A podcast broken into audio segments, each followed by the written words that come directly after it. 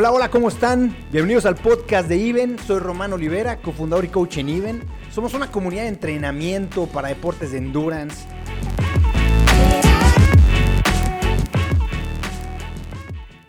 Susu, ¿por ¿desde cuánto tiempo llevas entrenando? ¿Cuánto tiempo llevas haciendo ejercicio de manera normal? O sea, ya bien, bien, cinco años. Porque, o sea, siempre he sido como muy hiperactiva y toda mi vida me gustó el deporte y todo, pero así como me gustaba el deporte, me gustaba la fiesta. Entonces ya hace como cinco años fue cuando decidí, porque yo fumaba y así, entonces decidí dejar de fumar y correr un maratón. Y entonces este, ahí fue cuando busqué como entrenar para hacer mi primer maratón. ¿Pero por qué, por qué quisiste hacer el maratón? ¿Que alguien estaba haciendo eso? no, porque como que siempre me ha gustado, o sea, es que yo soy muy, o sea, no me gusta hacer las cosas fáciles, ya sabes.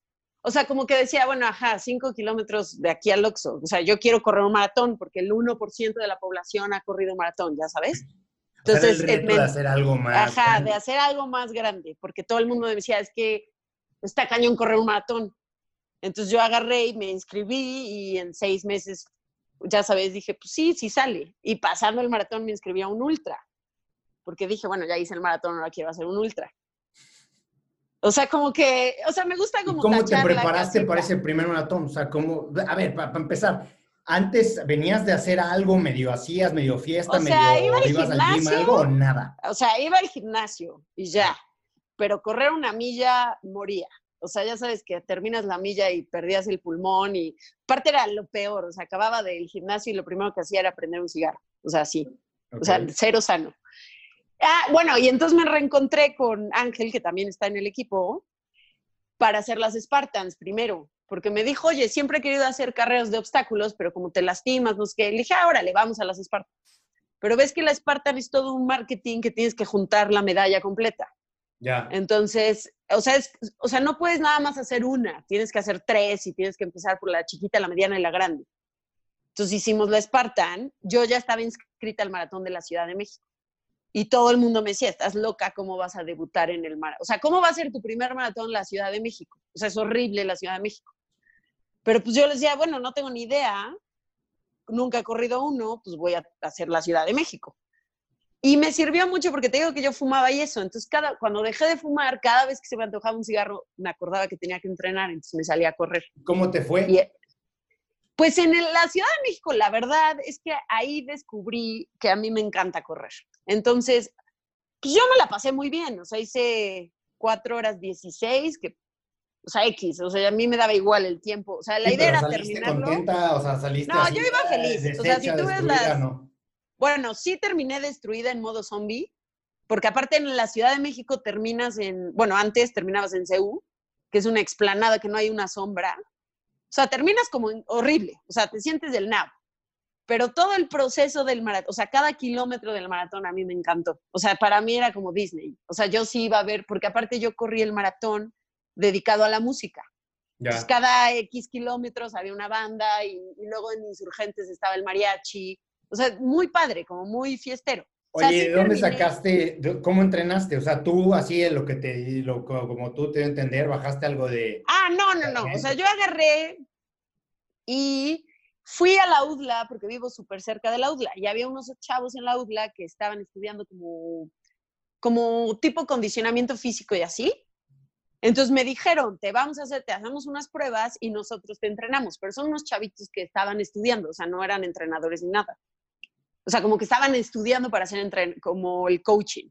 Ya. Entonces ellos me entrenaban. Pero ya sabes, ahorita que ya llevo más tiempo, sí, unos entrenamientos brutales, pero bueno, tampoco tenías ni idea, entonces no pasa nada. entonces, yo lo que les dije era que quería terminar el maratón, o sea, la idea era sobrevivir el maratón.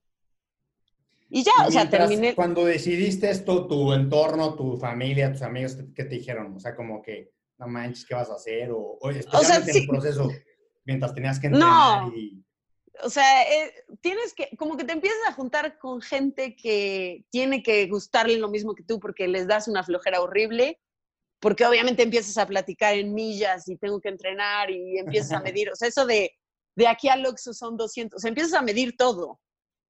¿no? Y aparte te digo que a mí me encantaba la fiesta y a mi esposo igual. Entonces me decía, hoy vamos de, yo decía, no, porque mañana corro. O sea, ya como que sí fue un tema un poco de, bueno, a ver, corre tu maratón y luego te recuperamos, ¿no?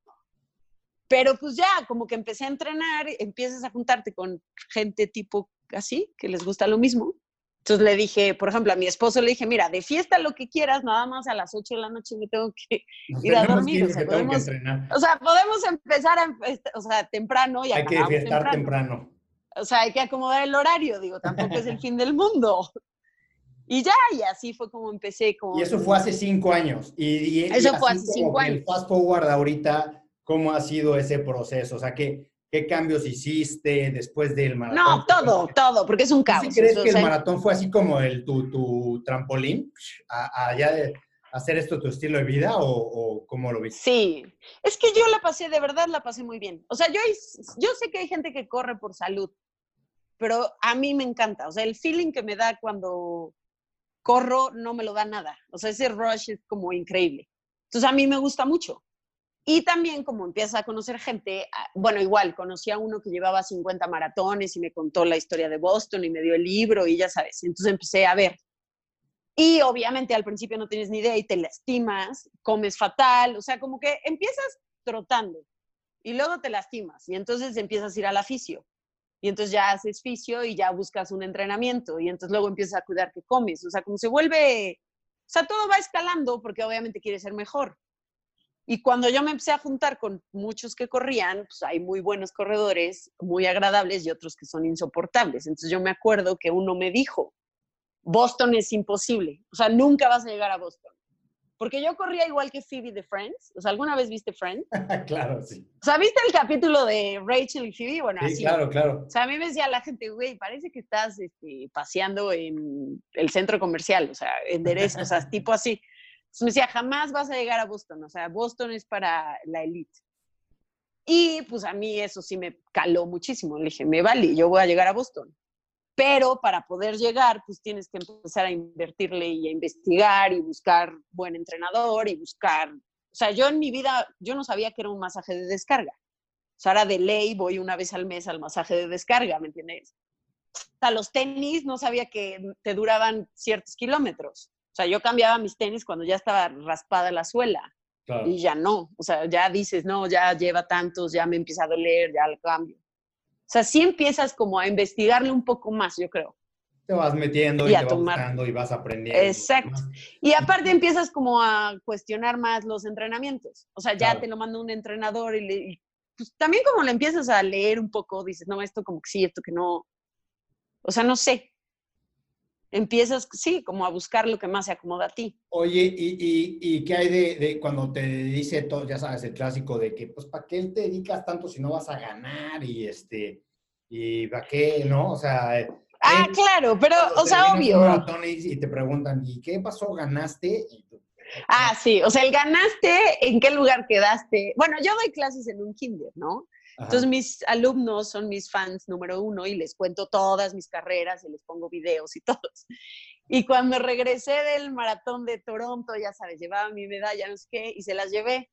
Y se voltea uno, pues tienen cinco años, ¿no? Y me dice, wow, mi Susu, este, ay, ganaste. Ya, ya les expliqué 20 veces, pero bueno, ay, sí, ajá, me fue bien, ya no voy a entrar en detalles.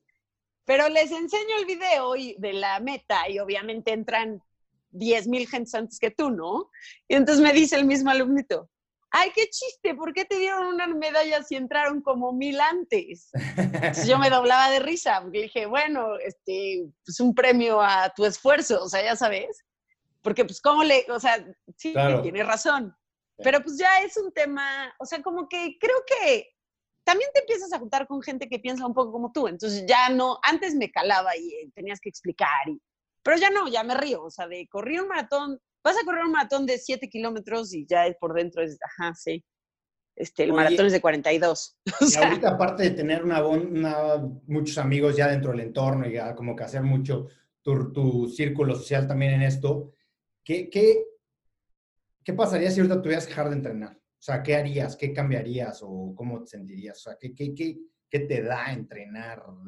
Eh, y, bueno, perdón, te voy a partir la, pregunta en dos. Eso es una, ¿no? ¿Qué te da el entrenar y qué tendrías, qué, qué pasaría en ti si de repente ya no pudieras? No, no, no físicamente, sino que daste cuenta que ya no puedes, no tienes tiempo, tienes que hacer otras cosas. Ya. Este, y, y, por el otro lado, eh, ¿cómo, ¿cómo, vives tú ese proceso? O sea, el, proceso del entrenamiento. Tú sabes que nosotros hablamos mucho del entrenamiento, del proceso, no tanto el resultado. Ajá. ¿Cómo, ¿Cómo, ves tú esa parte? ¿Cómo lo vives tú? Es que ve, mira, la primera de entrada, si a mí por algo no pudiera entrenar, yo creo que sí me da algo, porque, o sea, yo de verdad amo entrenar. O sea, hay gente que, que entrena por un resultado, pero a mí el proceso de sufrimiento de y hoy tengo que nadar y hoy tengo y luego tengo que correr y tengo que ir a tal y acabar como como bulto de cansancio. O sea, ese tiempo de preparación a mí me encanta. O sea, el, el, saber que me voy a tener que meter a concentrar porque voy a correr un maratón y entonces tengo que estar ocho semanas todos los días haciendo lo que me toca, a mí me gusta.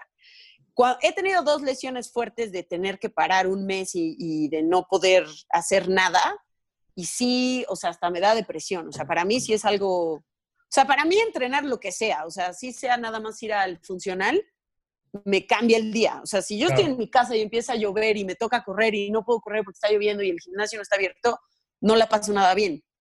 O sea, en vez de decir, bueno, ya hoy descanso, yo la paso fatal pero porque yo soy muy intensa. Entonces yo creo que si el deporte no fuera mi escape, ya tendría que haber buscado otra especie de vicio intenso. O sea, algo que me absorba, porque, porque si no, no, no funciono. O sea, no hay ¿qué pasa cuando, no, cuando ya entrenaste, estás entrenando para un evento, que quieres lograr algo, ya sabes, lo tienes en mente, por más que te guste el día a día, ya sabes que quieres hacer un tiempo, que quieres lograr algún resultado y demás, y llega ese día y no pasa o sea, no pasa No, pues mira, me pasó una vez en, en el maratón de Toronto. Y es que también es difícil porque la gente que no lo vive así tampoco lo entiende, ¿no? Entonces, por ejemplo, yo fui con mi familia al maratón, total, y al final no salió lo que yo esperaba. Y todo el, y, como que me decían, bueno, pero estuvo padre, ¿no? Y yo le decía, no, no estuvo padre, o sea, no. O sea, yo estaba como enojada conmigo me decían, bueno, pero es que estabas lastimada. Le digo, pues no importa. O sea, la verdad es que la pasé muy mal. O sea, sí tuve que autoterapiarme, decir, no es el fin del mundo. O sea, supéralo. O sea, no pasa nada. No vives de esto, no vas a llegar a ningún lado. Se supone que es por gusto. Pero quieras o no, también es una, bueno, a lo mejor como que sientes que te fracasaste a ti mismo. O sea, y eso es complicado. O sea, lidiar con eso es difícil. Porque pues al final de cuentas no le debes nada a nadie y es tu tiempo y es tu esfuerzo y por algo a veces no pasan las cosas, porque a veces no está en tus manos porque entrenaste increíble y tres semanas antes te da un desgarre y no hay forma, ¿no? O sea, ¿cómo le haces? Pues no hay forma. Y entonces empiezas a correr y es mental y yo puedo y no es cierto. O sea, bueno, o mi mente no es tan fuerte, o sea, a mí sí me dolía. Y entonces terminas, o sea, por un lado sí sientes como de, bueno, terminé cualquier, o sea, otros lo hubieran abandonado. Pero por otro lado, dices, o sea, me preparé tanto para esto, ¿para qué lo hice? Entonces sí como que a mí sí me dio las dos veces que me pasó el bajón, pero bueno, dos días de depresión y al tercer día, pues ya, lo que sigue, me inscribo y ahora voy a hacer otra cosa. Y de hecho me pasó, cuando no me salió lo que yo quería en Chicago fue cuando me inscribí para el 73 de Monterrey, que nunca había hecho un triatlón. Pero necesitaba como dejar de pensar en correr y por eso me fui al 73. Como que me enfoqué en otra cosa y dije, bueno, ya, no te da tiempo de llorar porque ya. Y aparte de ser como un escape así de, de, en tema de tener que hacer algo y como decías hace ratito, pues si no, ya estaría buscando otras, este, otras cosas. Este, ¿qué, qué más? cómo, cómo, esa disciplina, ¿tú, crees que tienes disciplina? ¿Sí consideras que, que, esto te genera disciplina? ¿O qué te da el, no, cañón. Mira, el estar en este proceso?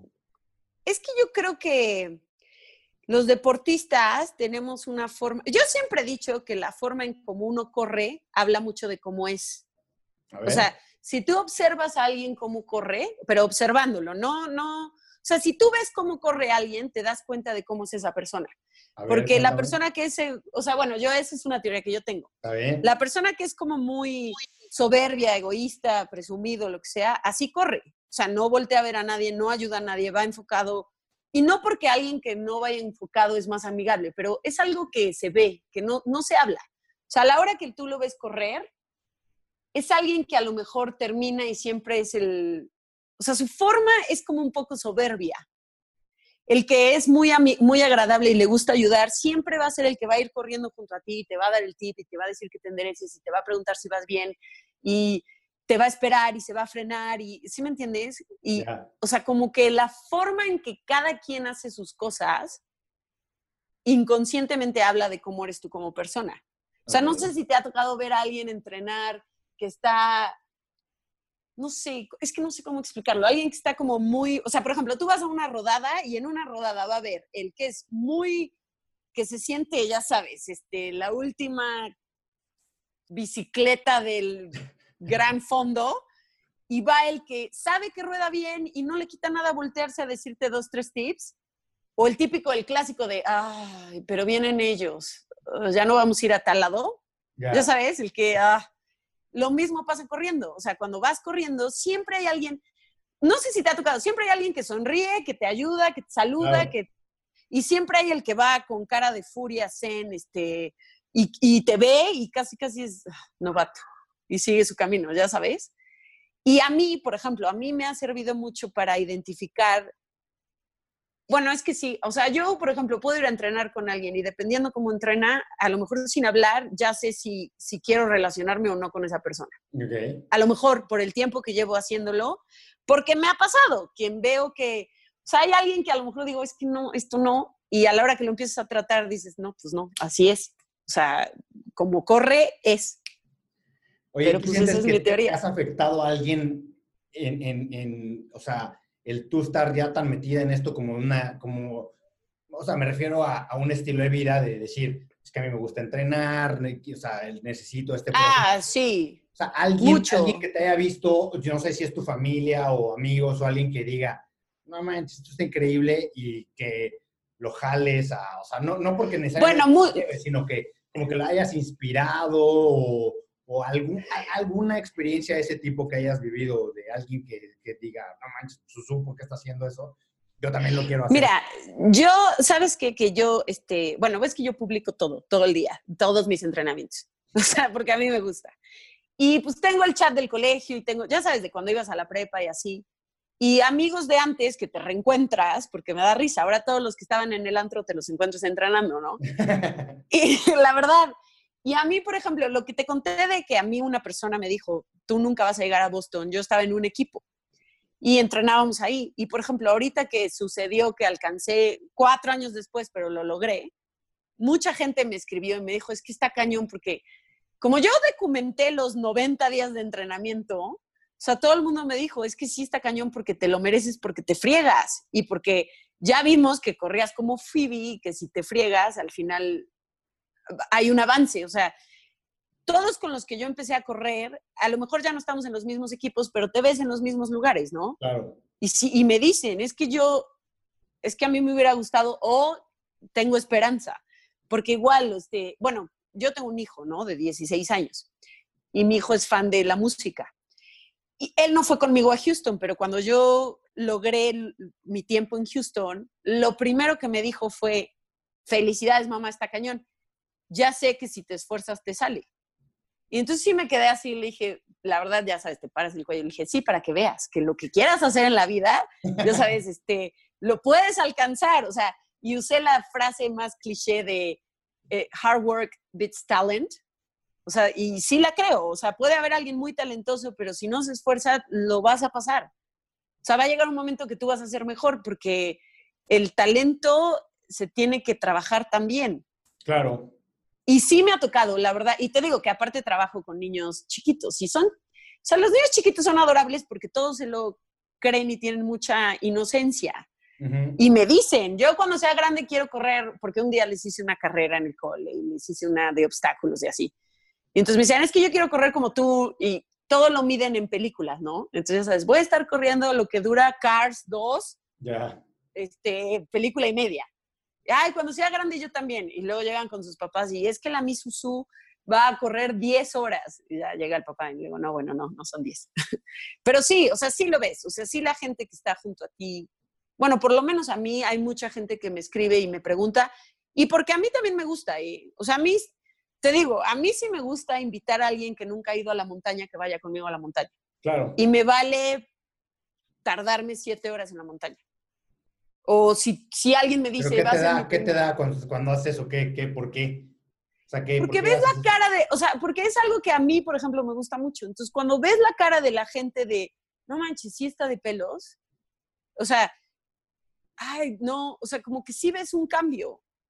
O sea, sí ves como que, o sea, que la, aparte, o sea, que la vida no solo es chisme, mal rollo y estar, sino que las poquitas metas que tú haces todos los días, o sea, una persona que nunca ha ido a la Malinche a correr y hoy corre en la Malinche en un sendero y son 18 kilómetros al final, pues te sientes pavo real, hasta caminan derecho.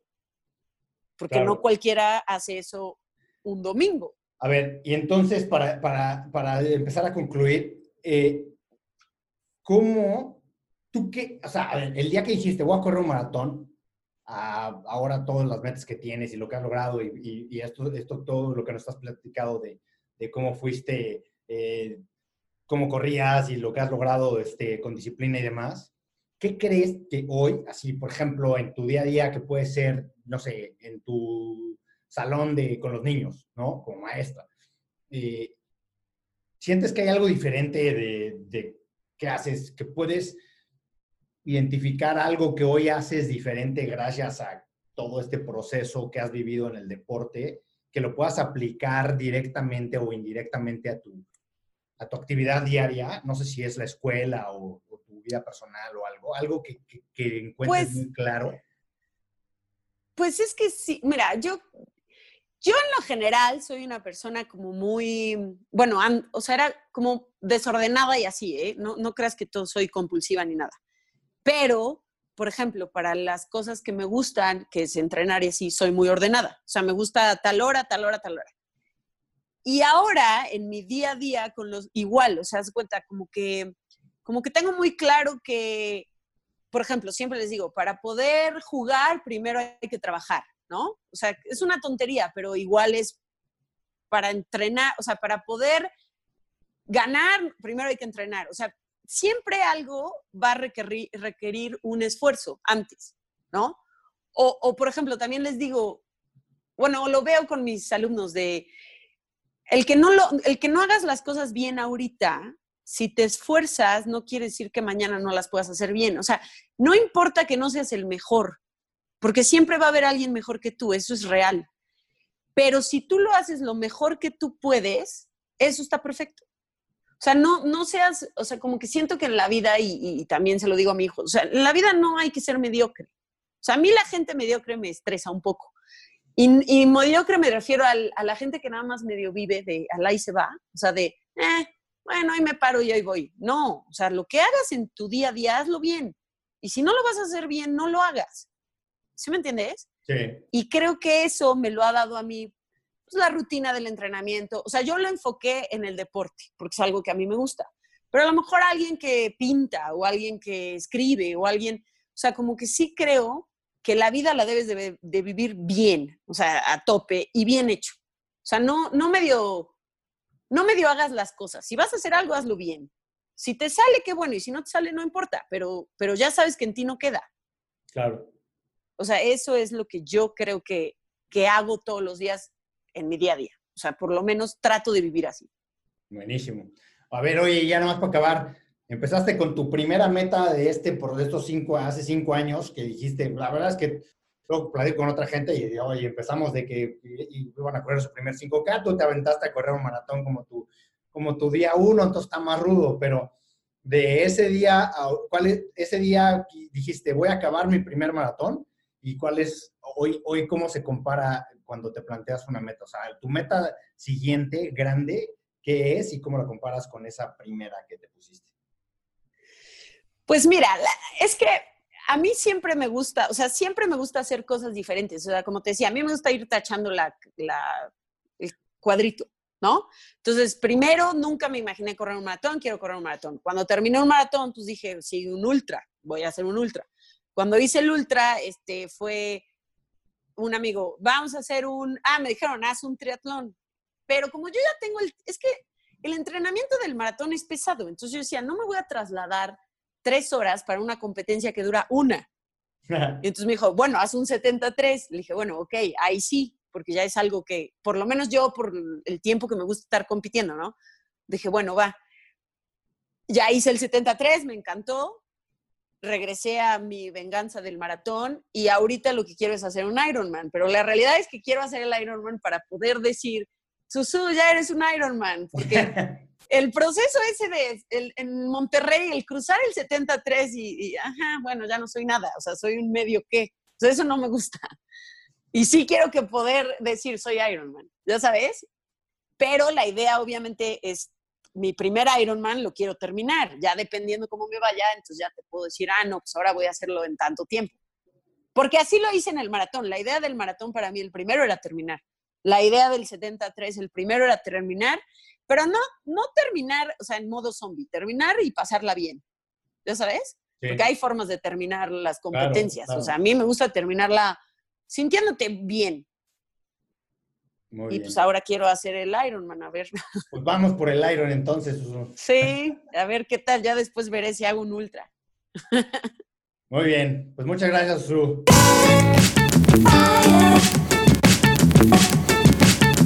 Muchas gracias por escucharnos. Contáctanos en even.mx. En Instagram puedes encontrarnos como evenfaster. En Facebook como Even Labs. Y si quieres encontrar todos los links a nuestras diferentes redes sociales, canal de YouTube, etcétera, puedes entrar a even.mx diagonal social.